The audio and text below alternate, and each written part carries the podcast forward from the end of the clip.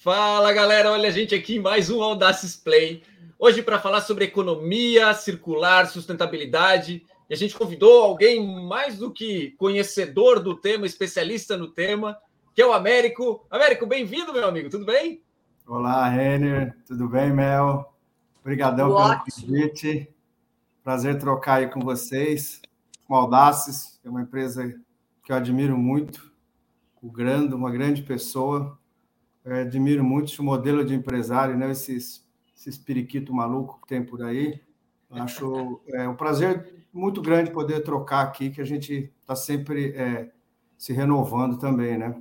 Bora lá, Perfeito. bora lá. Perfeito. Bom, e aí, Mel, como é que tá no Rio? Hoje tá para tomar um vinhozinho ou uma cerveja? Tá mais pro vinho, apesar de que eu sou como América, eu prefiro a cerveja, mas tá chovendo aqui. E quando chove, dá frio, né? carioca é o seguinte, né? Eu morei em Cuiabá, terra muito quente também. Baixa de 26, assim, 27 graus, 26 já estão com.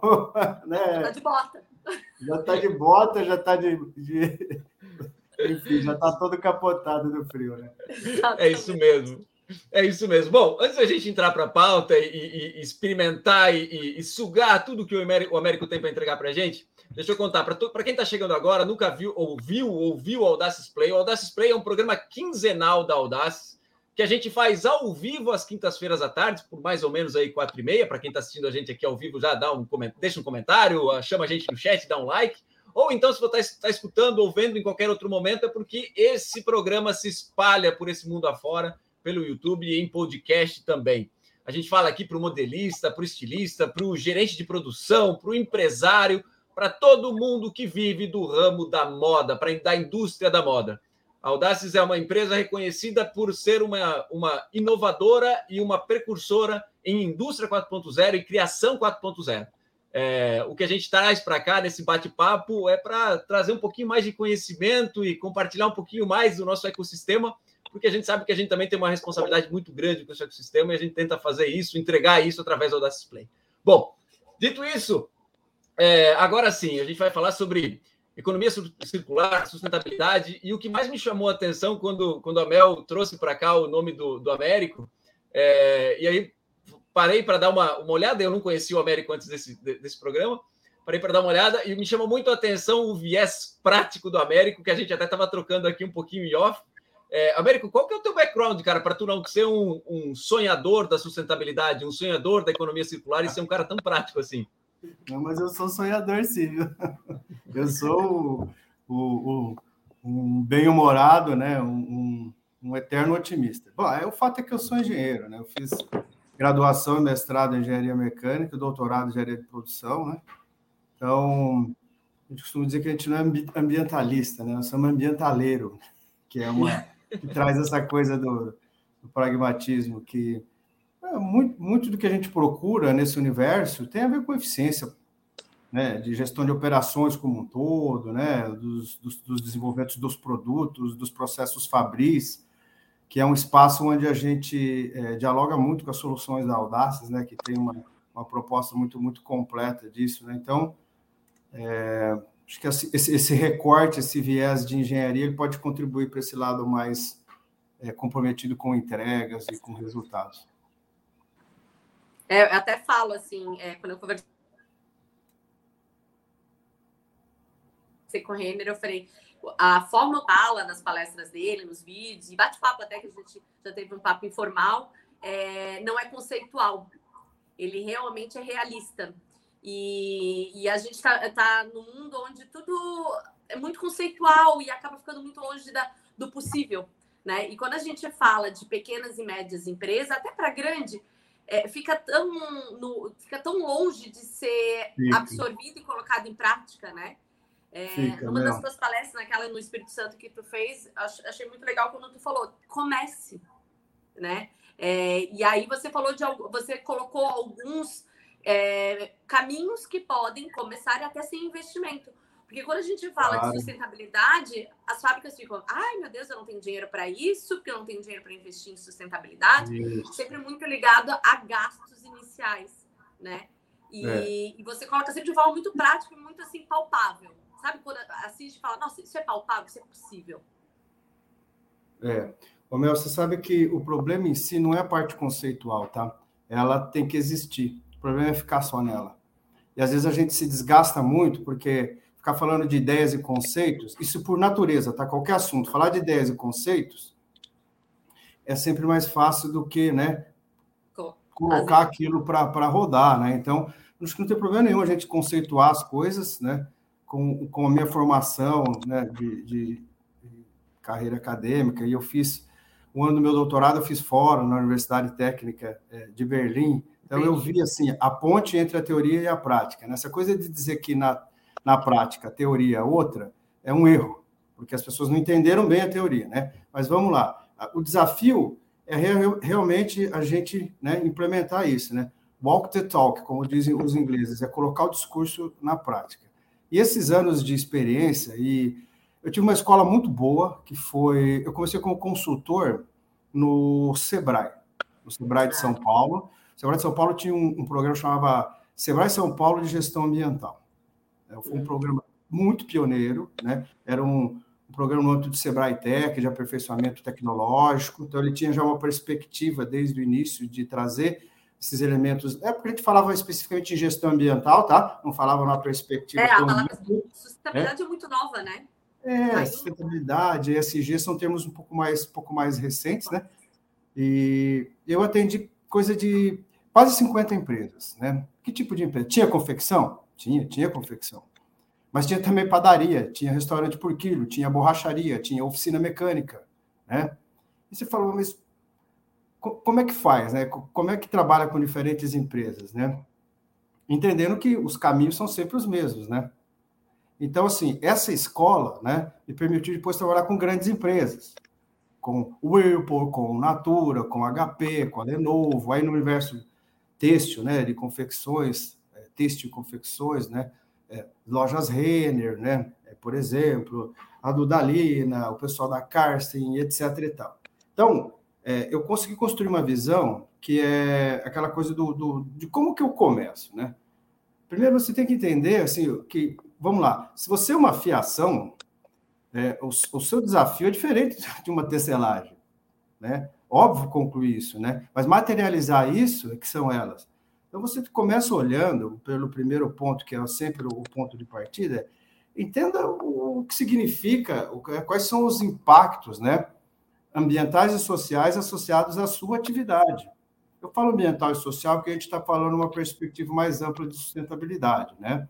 Uhum. Ou de ESG, né? O pequeno parênteses. Sustentabilidade já está fora de moda. A gente fala mais ESG, né? E de meio ambiente, em inglês, né? S de, de social e G de governança. O que eu acho muito bacana, porque ele é uma evolução mesmo do conceito, porque a gente pegar aquela coisa de sustentabilidade como sendo as três dimensões, social, ambiental e, e, e econômica, é uma coisa muito vaga, né? Quando o, o, o SG, que veio do mundo das finanças, ele fala, cara, eu preciso de governança para isso. Como que eu vou ter desempenho na parte social e ambiental? Eu preciso ter governança para isso. Então, a governança, ela, ela, ela trouxe isso, né? Então, assim, pensando em ESG como um todo, ou mais especificamente na questão é, ambiental, comece entendendo qual é o impacto que você causa, a sua atividade. Você tem uma confecção? Tenho. Provavelmente os maiores impactos ambientais que você vai ter estão relacionados ao consumo de energia, né? E ao consumo de, ao consumo de todos os, materiais, matérias-primas e insumos que você tem e a geração, né? O resultado daquilo. Parte do resultado é óbvio, é o que você quer, são as peças acabadas que você comercializa. Mas há um conjunto de outras saídas, né? resultados ali, resíduos, é, refiles, linhas, linhas usadas, saldo disso, restolho daquilo. Então, começa entendendo ali né, qual é o seu, seu, o seu desafio. Né? E a partir daí, você já acredita, você já vai dar passos muito grandes. E por que, que esse passo ele não requer investimento? Gente, se eu consigo fazer é, o mesmo produto, eu estou aqui com. Isso aqui é feito de algodão 100% reciclado, mistura. É, estou fazendo um tour de cinco empresas aqui que trabalham com reciclagem. Se eu consigo fazer uma peça, né, essa camisa aqui, consumindo menos energia, menos tecido, né? menos linha, menos isso, eu vou estar sendo simultaneamente é, o quê? Mais econômico, estou reduzindo uhum. custos, né? E estou também reduzindo impactos ambientais, né? Então, esse ponto de partida, você procurar essa, é, essa coisa da, a gente chama de ecoeficiência, tá? Que é a coisa da conciliação do aspecto ambiental com o aspecto econômico. Isso, gente, todo empresário de qualquer ela da cadeia é uma mensagem muito forte, né? Então, eu sempre sugiro que comece pelo comece pela ecoeficiência, comece entendendo aquilo que você pode ser é, é, mais eficiente. E, gente, isso tem uma, um, um, isso é muito mais pragmático do que vocês possam imaginar. É, eu participei por dois anos e meio do projeto chamado Transição para a Economia Circular das lojas Renner, né? Foi um projeto feito em parceria com a Universidade de São Paulo, com a USP de São Carlos, onde eu me, me formei. Né? O professor Aldo Medo foi quem coordenou o projeto lá, e eu era a parte operacional, que ia a campo, né? Uhum. E a gente tinha aquela coisa de, ah, então o que a gente faz com esses materiais? Né? Porque a economia circular ela traz muito esse desafio de fechar o ciclo dos materiais, né? É, ressignificar o que a gente ainda insiste em chamar de lixo, etc. e tal, né? Mas a gente vê que o ponto de partida disso tudo é Pô, mas o bom mesmo é eu não gerar resíduo, né? Então vamos uhum. lá. É claro que eu não vou conseguir fazer uma camisa sem gerar resíduo. Não vou conseguir, né? Mas se desde o início eu procuro minimizar aquilo ao máximo e depois olhar aquele material que sobrou como matéria-prima, isso já faz toda a diferença. Já e pensar aí, no resultado, a sobra final, né? Qual é o destino dessa sobra? Olhar fundamentalmente aquilo como, como, como matéria-prima para alguma coisa. Né? Uhum. É isso que é um dos princípios da economia circular. É, a pessoa não entende falar. É, ele, ele, ele tem assim: é, é, projete sem lixo, uma coisa assim, uma tradução muito literal, né? Uhum. Projete é, produto sem gerar resíduo. Não é que você não vai gerar, é que você não vê aquilo que sobra, por exemplo, do processo de corte mas você não vê aquilo como um resíduo, essencialmente, não é só na teoria. Aquilo realmente tem uma aplicação, aquilo realmente é reinserido em uma cadeia produtiva, quer seja na sua própria, para gerar os produtos, ou em outras cadeias produtivas. Né? Então, o que aconteceu aqui, um projeto grande, que tinha uma perspectiva da gente olhar uma transição de um grande varejista junto com seus fornecedores, ela começou como? Como uma questão de eficiência lá no processo de corte, o que por exemplo, as soluções da Audacity têm muito a ajudar. Né? Total. Então, comecem por aí, comecem olhando a, aquilo que você pode ser mais eficiente, né? Ecoeficiente, agora você já sabe a palavra, a gente pode chamar. Comece com aquilo que você pode ser mais é, ecoeficiente, porque senão você vai querer abraçar um escopo que é muito grande. Com o tempo você vai amadurecendo, gente. Com o é. tempo você vai entendendo que não adianta você ser a melhor oficina de costura do mundo, né? Se a matéria-prima que você está trabalhando, por exemplo, é cheia de produtos químicos, a peça final também vai ser. E, e, você não fez isso. Você não é o culpado por isso. Mas você também não vai poder dizer que a sua, sua peça é. Tem, é sustentável, por exemplo. Você é responsável Comece por... devagar.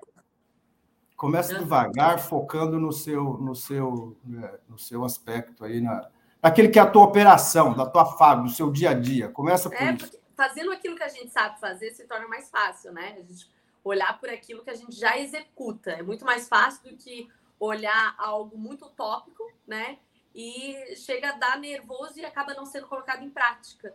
Quando a gente fala de, é, que nem assim, houve uma transição né, entre estilista e designer. O estilista é, muito voltado ao conceito, à criação, ele não, ele não tem tanta preocupação final da, da usabilidade do produto. Já o designer, que é uma, uma, uma evolução do estilista, ele já tem que nascer com esse conceito que você está falando. Quando ele desenvolve a peça, ele já tem que pensar como um todo. Onde que o encaixe vai ter sobra e o que, que eu posso fazer com esse descarte para tornar um outro produto, né? E aí, quando a gente coloca o tema sustentabilidade dentro da, do desenvolvimento de produto do design, começa a fazer muito mais sentido a palavra designer, né? Muito, muito mais. O design numa perspectiva bem ampla, né? Porque em inglês, a gente tem design project, a gente tem palavras diferentes para coisas diferentes. O design no Brasil, a gente, via de regra, no conceito mais, digamos, usualmente utilizado, design tem a ver com a parte estética, né? No máximo que a pessoa pensa em interface com o produto, mas o design é todo o pensar da solução, né? Em um determinado, um determinado espaço, né? Eu gosto muito mais de falar em, em, em design mesmo, é, de modo, do que no estilista. Né? Eu também mais focado é, na solução.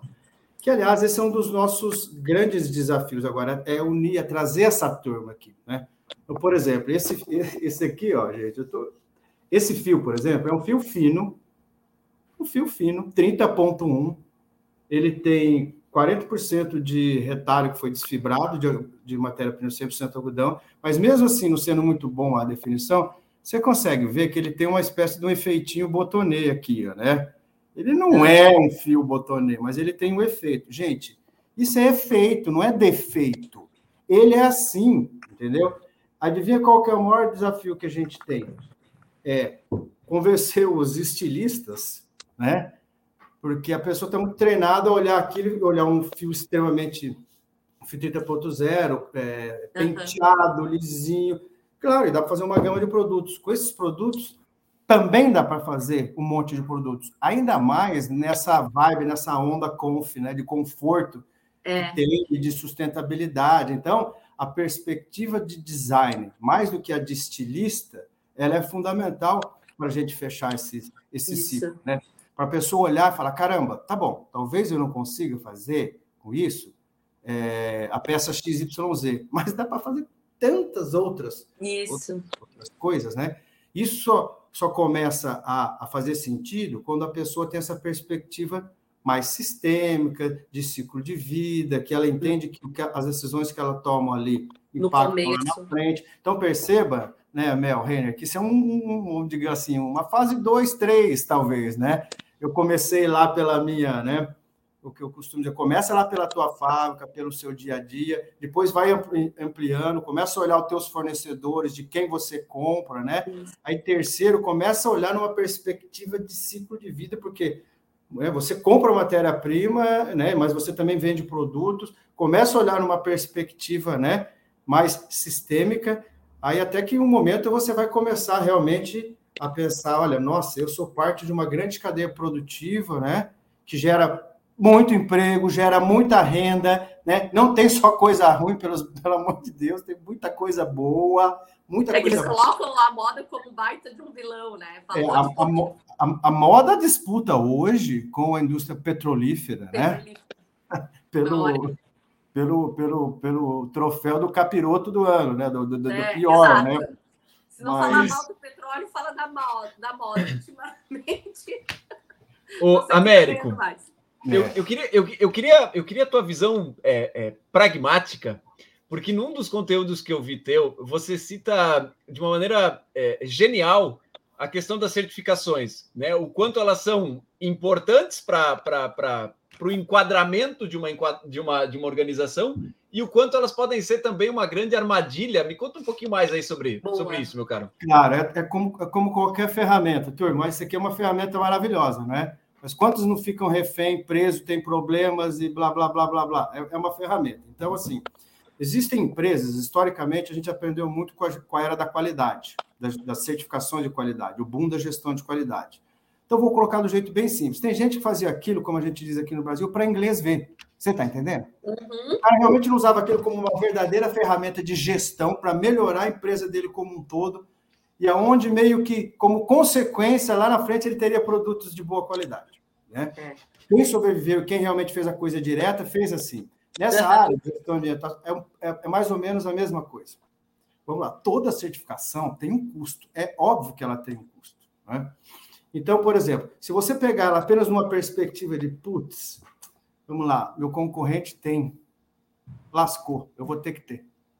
Né? E a gente sabe que muitas das decisões acerca de certificações têm esse viés. E tudo bem, é do jogo, na é verdade, não é da regra, é do jogo, tudo bem. Agora, olhar para esse momento, olhar para essa, essa ferramenta, né, que é uma ferramenta mesmo, porque a certificação ela traz sempre por trás um esquema de gestão junto. Não existe uma certificação dessas assim mais amplas, né, que não tem esse sistema de certificação de gestão por trás. Né? Então, não fique preso à obrigação de ter uma certificação. Olhe aquele momento como uma, um momento de grande melhoria da gestão da sua empresa como um todo. E aí, meu amigo, se você fizer isso certinho, você ainda vai poder explorar os benefícios disso, que é realmente fazendo uma divulgação, né? É, pode pensar mais até em propaganda do que no marketing, mas vamos lá, marketing e propaganda realmente embasada, né? A gente tem no Brasil uma empresa, é, a Covolan, que está no interior do estado de São Paulo, faz DN, que é a empresa mais certificada que tem no Brasil. Eles têm várias certificações, entre eles a STEP, que é uma certificação da Ecopex. É a certificação mais assim incrível da galáxia que existe, mais complexa, mais difícil. Só que o que a empresa fez? Ela já está nessa há mais de uma década, você está entendendo? Então ela não entrou nessa de eu quero ter essa ferramenta porque lá no final eu quero ter o certificado no meu produto. Eu vou fazer disso um caminho de melhoria de gestão. Então, é, e assim foi feito. E assim é feito por todas as empresas. Então, assim, é, claro, pessoal, tem algumas, algumas, algumas certificações, é preciso a gente diferenciar um pouco, elas são muito pontuais. Vou dar um exemplo. GRS Global Recycling Standard, é uma, é, uma, é uma certificação que trata de materiais reciclados em têxteis, em conteúdo de materiais reciclados. Então, por exemplo, se a fiação e a tecelagem estão utilizando isso aqui, eles estão atrás dessa certificação, porque quem vai usar quer poder dizer, ter esse certificado para dizer que ó, realmente tem um conteúdo mínimo de 20% de material reciclado aqui. Então, vamos combinar que uma certificação dessa natureza não tem esse impacto de, de mudar toda a gestão da empresa, né? Sim. Então, assim, ó, resumindo, as certificações são, sim, ferramentas é, importantes, né?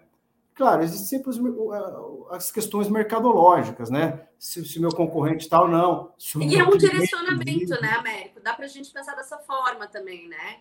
através das certificações, tu tem até um, um, direcionamento de melhoria, né? Quais são os caminhos ideais para levar? E, alguns fornecedores só aceitam é, o, a sua, o seu trabalho se você tiver né, a certificação. Isso também é um. Uma vez eu estava na BIT, o negócio pegou fogo assim.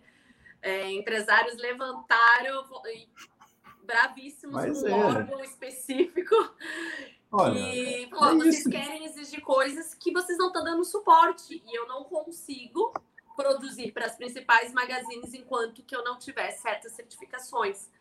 Né? Esse é o então, caso específico da, da BVTEX, que trata de aspectos sociais. Né?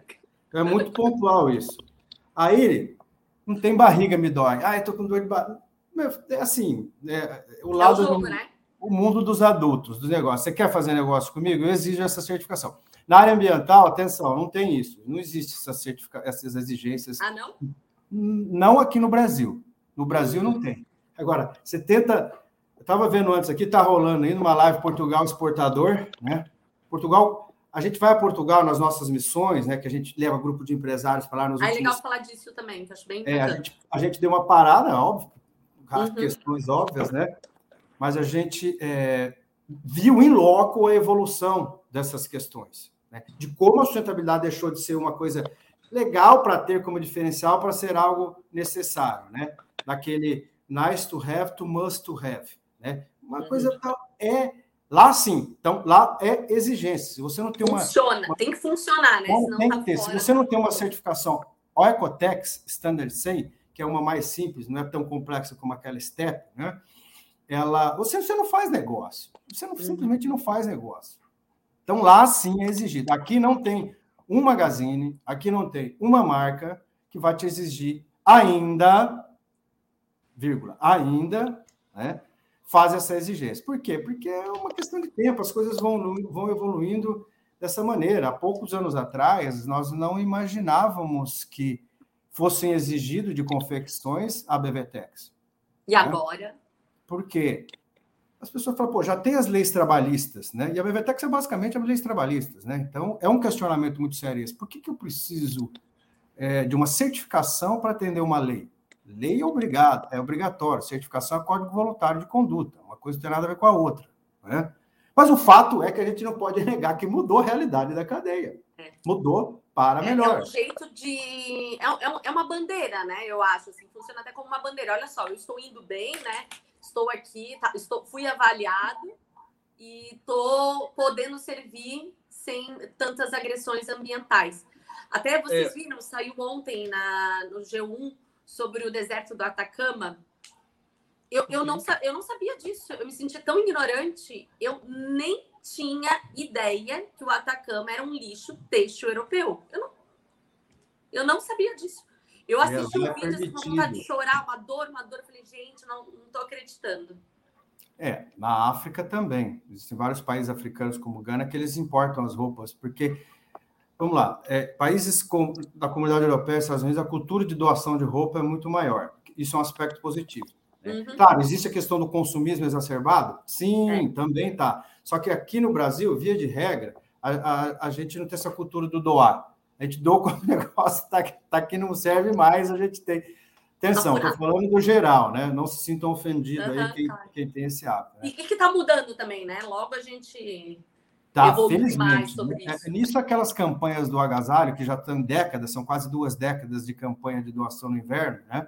Ela, ela, ela trouxe um pouco essa mudança, contribuiu muito para a mudança disso é, no uhum. Brasil, né? Mas é assim, é, é, essa é a falta de visão sistêmica, né? Enquanto você não olha, eu estou resolvendo o meu problema, vou mandar fora, né? Vou mandar para o assim, filho, filho que se vire.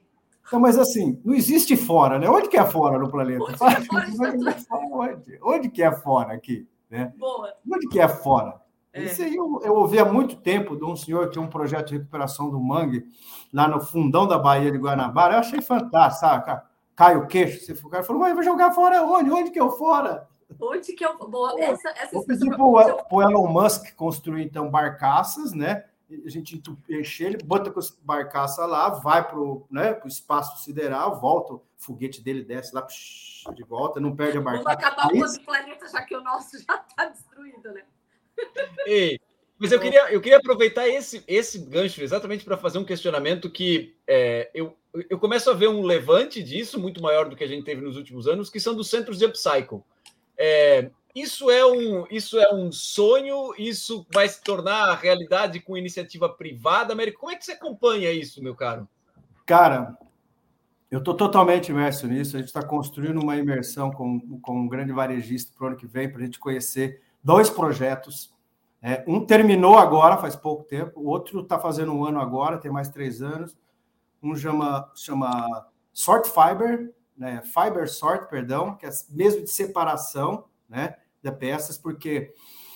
Vamos lá, o que, que acontece? Tem dois grandes tipos de reciclagem, gente, grosso modo. Isso aqui que eu estou esse fio, esse tecido, isso aqui é reciclagem mecânica. Então, é algodão que vira algodão. Né? Quais as dificuldades, quais os problemas, os desafios isso aqui? Toda vez que você, você encurta muito a fibra, né? você corta lá os pedacinhos, você tem que desfibrar, primeiro você picota, depois desfibra, você encurta muito a fibra, né? E algodão, quanto mais longa a fibra, é menor, né? Quanto menor a fibra, fica mais difícil você enrolar uma na outra. Mas ele é muito barato, te dá muito volume esse produto já é muito absorvido por outros setores, indústria automobilística principalmente, mas a indústria é, de móveis, moveleira também usa, etc. Já existe aplicação para isso. Mas a gente consegue, isso a gente faz aqui no Brasil, já é possível, a gente consegue, é, no processo, no processamento, deixar essa fibra menos curta, deixar ela um pouco mais longa, de forma que dê produtos como esse aqui, produtos melhores. Muito bem. E outra, outra, a grande fronteira atual é a reciclagem chamada de química. É o quê? Então, assim, eu deixo de ter algodão, mas o que eu recupero é a celulose que está lá no algodão. Né? Celulose é o principal componente do algodão. Com aquela celulose, eu faço outras fibras, né? Que é, são fibras né, celulósicas recuperadas. É o nome técnico, palavrão chamado em inglês. Mas assim que a gente já tem essa aplicação. Celulo, é, as viscoses, né? rayon, fibras feitas já né, de, de, de, de, celulose, a partir de fontes de celulose, né? Que, claro, podem ser fontes mais limpas ou menos limpas, né? A indústria da viscose ela ainda é uma grande promotora de desmatamento, viu, turma?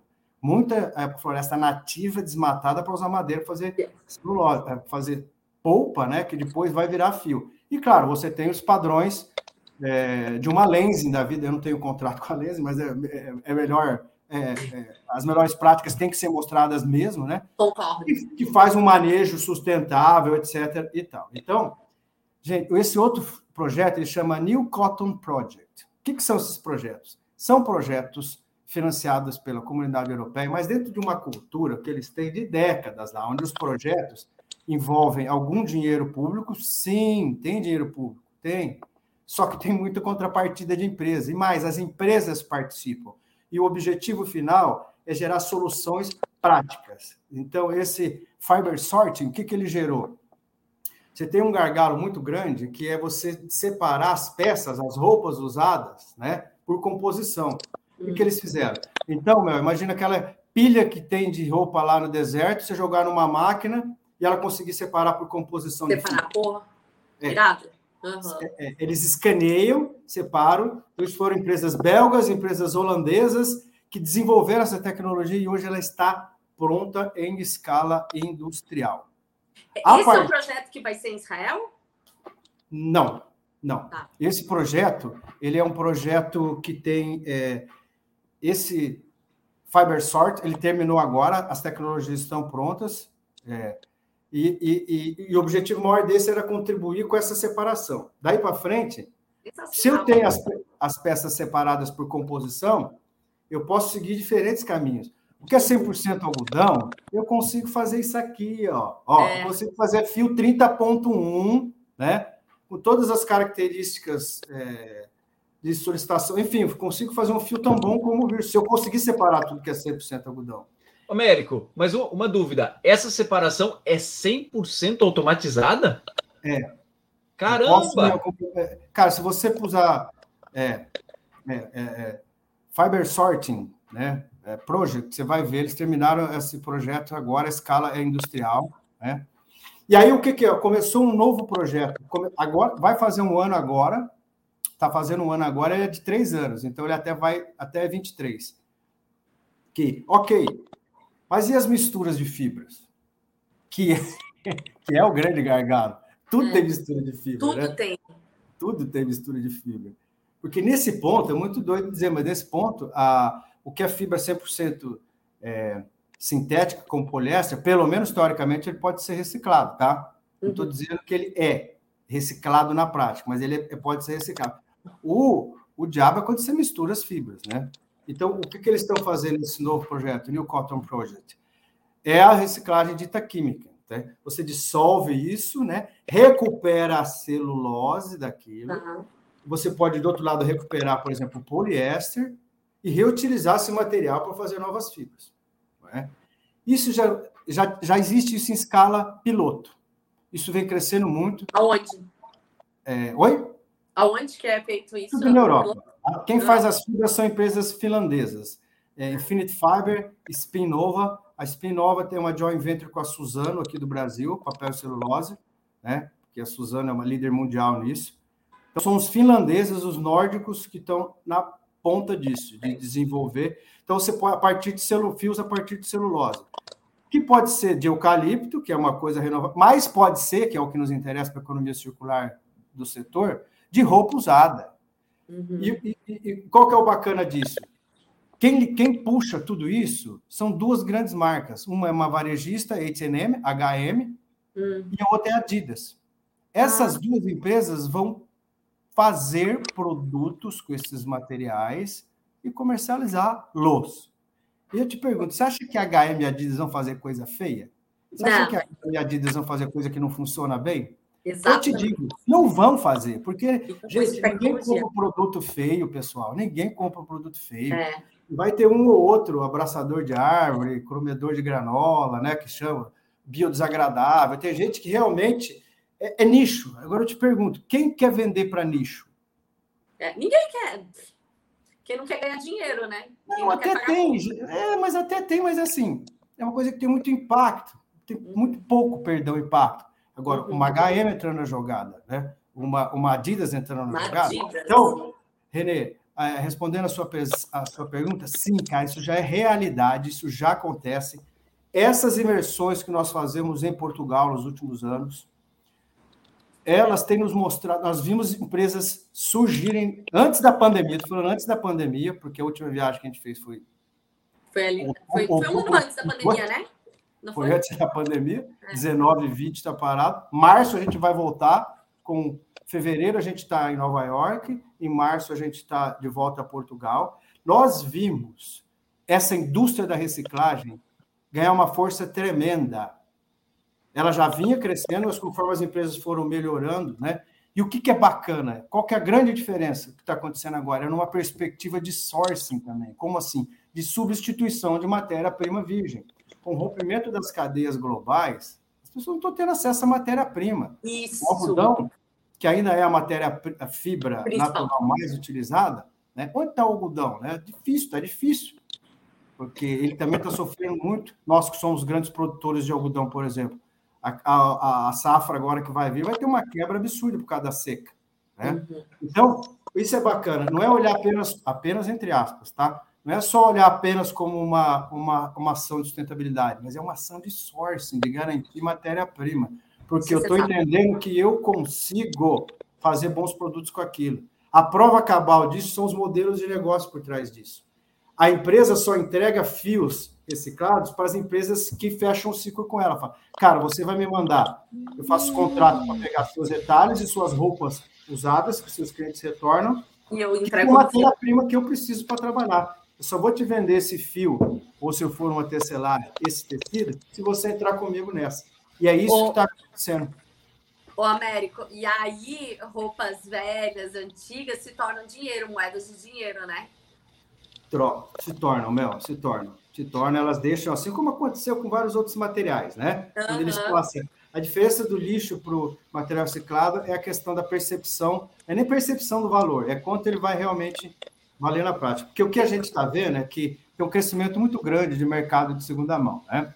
É, para muito além dos brechós. A gente vê Isso. grandes movimentos de grandes marcas, inclusive marcas de luxo comprando lojas que vendiam né, é, segunda mão, mas eles, eles veem isso como uma oportunidade de aumentar o seu, o seu, os seus lucros, né? novos fluxos de receita, e uma oportunidade muito grande de se aproximar desses clientes. Mas o que fica evidente, tudo bem, se você está falando do mercado de luxo, ninguém joga um, um, vestido da Dior fora, por exemplo. Só se rasgar, tiver um, um pegar fogo, se rasgar, vão costurar. Né? Mas quando você fala de uma outra, outra roupas mais simples, vamos falar assim, é, o mercado de segunda mão, que está crescendo muito mesmo, aqui no Brasil a gente viu grandes movimentos. Né? Quem que comprou aquela. Teve, foi, não foi o grupo da reserva que comprou a que vestir? A que vestir, não, a Troc? Acho que foi a Renner. A Troc foi a Renner que comprou. A Renner, a Renner comprou uma, a Renner comprou um. Se não me pode engano, é, é, a, é, é, a própria Troc. Agora tem mais é, um. Pode né? ser comprou, que foi a primeira empresa, a primeira, né? Foi duas meninas começaram brincando a vender e cresceu, cresceu. E eu tô falando, gente, a troca deve ter nem quatro anos de vida, ou quatro anos. É, é, é, é um mercado assim. É, a, a, gente vê que os, os brechós continuam cada vez mais fortes, eles têm mais curadoria. Então, o que a gente está vendo, na verdade, é, é, uma massificação desse conceito de vender é, é, roupa de segunda mão, né? Uhum. Mas mesmo assim, é a repassa, não é a troca, tá? A Renner comprou a repassa, desculpa. Ah, tá. Algum, eu acho que foi a reserva que comprou a troca. As Carinhas comprou uma e a, e, a, e a coisa comprou, exatamente. Então, assim, é, mesmo nesse cenário, o que é bom, né? A gente fala que existe um fluxo de, de produtos vindo, né? De pós-uso, descartado. É. Parte deles são coisas que podem ser reutilizadas num primeiro ciclo, outras já vão para reciclagem. Mesmo aquele que é reutilizado num primeiro momento, ele vai, em algum momento ele vai chegar ao fim do ciclo de vida. Isso, ele deixa de ser usável, né? É, é isso mesmo. E é isso que a economia circular prega. Quando a gente olha para aquela coisa de fechamento de ciclo de materiais, é, a gente tem uma hierarquia do que é melhor. Claro, se eu é, te passo agora, engordei muito, não serve mais essa camisa para mim. Passo para um amigo que serve, bem melhor. A camisa tá toda a sua funcionalidade preservada, né? Então é bem melhor do que eu, eu devolver isso aqui para o estado de matéria-prima, gastar energia, depois ter que gastar um monte mais de energia e gastar mais materiais para devolvê-lo ao estado anterior. Mas é o que a gente chama de cascata, né? São os circuitos, né? Reutilizar é muito melhor, mas em algum momento você sempre vai ter que chegar e descer ao nível de é, de matéria-prima. E isso está acontecendo numa velocidade espetacular. Ano que vem a gente vai fazer um tour ali por, por pela Península Ibérica, pela, pela Holanda, Alemanha, Bélgica e Finlândia, para conhecer de perto esses projetos, essas tecnologias. Então, dá para, daqui a um ano mais ou menos, dá para a gente entender melhor como está isso. Melhor. É até legal para a gente falar para quem está assistindo a gente, Renner. É, o Américo tem um programa que eu acho sensacional, que ele leva os empresários para várias empresas conhecidas, conhecidas internacionalmente. Tipo, ele leva para o grupo Inditex, vão para ver a logística da Zara, por exemplo, né? Então, é um programa, assim, para empresários que, quer, que tem visão e quer aprender com quem está na frente. O América e a Karina tem um programa muito legal, assim, de visitar exportação a empresas. Pronto, então, é, vamos lá. É, Para embicar para o final do, do, do, nosso, do nosso programa de hoje, Américo, como é que essa galera te encontra que estiver afim e quiser ir com você fazer essas, essas imersões? Encontre no LinkedIn, eu uso o LinkedIn. Eu sou meio Capitão Caverna para o resto, tá? Desculpa aí, mas cada um se assume do jeito que é feliz, né? Mas o LinkedIn eu tenho, tá? É só procurar lá, Américo é, Guilherme. Américo Guilherme. É, é. Mas o FIB, o FIB, a nossa empresa, o Fashion Innovation Bureau, da qual a Karina é minha sócia, é que a gente faz essas, a gente chama de imersões, a gente acredita muito no poder de transformação disso, mais do que teoria, uma prática, uma semana visitando empresas, as instituições que estão na frente. Então, quando eu digo, por exemplo, dá nome aos bois, a Paulo Piquet é a maior empresa fornecedora do grupo de techs na Europa. Né? Ela é uma empresa totalmente, a única verticalizada que sobrou em Portugal. Então, eles têm, compram algodão, claro, algodão não é fabricado, é produzido, por exemplo, em Portugal, mas eles compram algodão e, e eles fazem todo o ciclo até entregar a roupa para a Zara. É, a última vez que nós estivemos lá, então a gente já está falando de dois anos, eles já tinham passado, assim, a metade do nosso algodão tem que ter, ou ser é, e ou, né? Ou ser orgânico ou ter conteúdo reciclado. Né? Então, isso foi uma mudança tão rápida, gente, que nós vimos acontecer né, pelo poder de influência é, é, de uma grande empresa. Então, a gente realmente visita essas empresas em loco. Então, tem o nosso site também do FIB, fastinnovationbureau.com.br. Vocês podem nos procurar, né? A gente é. deixa nos comentários e coloca no, no, no, no ah, título, do, na descrição do vídeo, pode ficar tranquilo. Sou, show. Não é boa. viagem de turismo, eu já aviso. Apesar de alguns acharem que é, né, Américo?